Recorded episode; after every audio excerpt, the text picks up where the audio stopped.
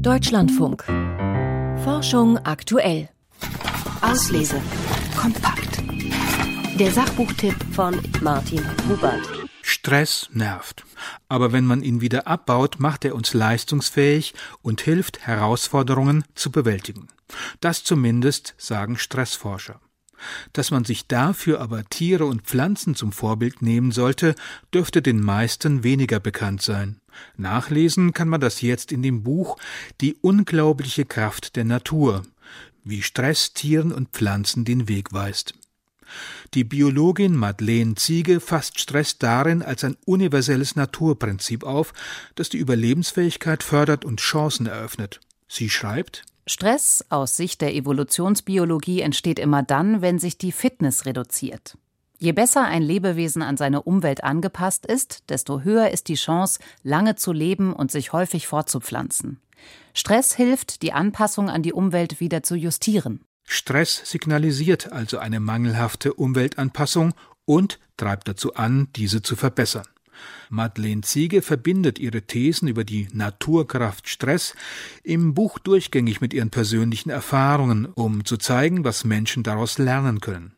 Sie erforscht, warum neben anderen Tieren auch Wildkaninchen zunehmend vom Land in die Stadt übersiedeln. Ihre Annahme?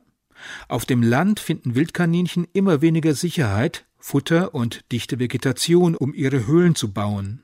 Das verursacht Stress, der sie antreibt, in der Stadt bessere Lebensbedingungen zu suchen und wieder fitter zu werden. Die Forschungsergebnisse sprechen dafür. In der Stadt scheint es den Tieren leichter zu fallen, sich mit nicht verwandten Artgenossen im selben Park zu verpaaren. Hier liegen die Bauten enger beieinander und auch die Kaninchendichten sind höher. Den Stadtkaninchen geht es auch gesundheitlich besser als den Landkaninchen. Sie tragen weniger Parasiten auf und in sich. Selbst ihre Blutzuckerwerte sehen besser aus. Die Autorin schildert ihre Einsichten in Ich-Form, im lebendigen Dialog mit dem Lesenden und in lockerer, alltagsnaher Sprache. Der Begriff Homöostase wird dann auch mal am Beispiel einer Heavy-Metal-Kneipe erläutert.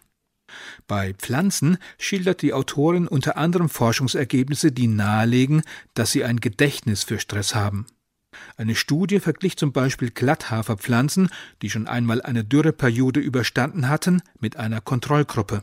Die Gräser aus der ersten Gruppe steckten die erneute Dürreperiode souveräner weg. Sie hatten mehr gesunde Blätter als die Pflanzen aus der Kontrollgruppe, die zuvor noch keine Dürre überstanden hatte. Offenbar bildete der Glatthafer nach der ersten Trockenzeit Schutzreaktionen aus, die bei einem wiederholten Wassermangel den Abbau lebender Zellen verhinderte. Die vielen Beispiele im Buch machen durchaus plausibel, dass Stress und Stressbewältigung universelle Prinzipien der biologischen Evolution sind. Allerdings neigt Madeleine Ziege dazu, die Besonderheit menschlichen Stresses unterzubelichten. Der Mensch unterliegt aber neben der biologischen auch der kulturellen Evolution. Er gestaltet seine Umwelt also entscheidend mit, anstatt sich nur an sie anzupassen. Warum er das auf eine Art und Weise tut, die viel Stress mit negativen Folgen erzeugt, thematisiert die Autorin nicht. Trotzdem hat sie ein interessantes Buch geschrieben, das auch praktische Einsichten fürs eigene Handeln vermittelt. Um Stress zu bewältigen, sollte man sein Verhältnis zur Umwelt ständig observieren. Auslese. Kompakt.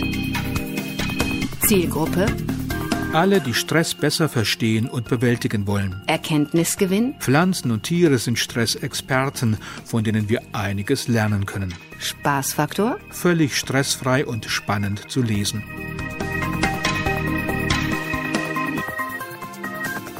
Martin Hubert besprach das Sachbuch Die unglaubliche Kraft der Natur, wie Stress Tieren und Pflanzen den Weg weist, verfasst von Madeleine Ziege. Erschienen ist der Band im Pieper Verlag. 224 Seiten kosten 22 Euro.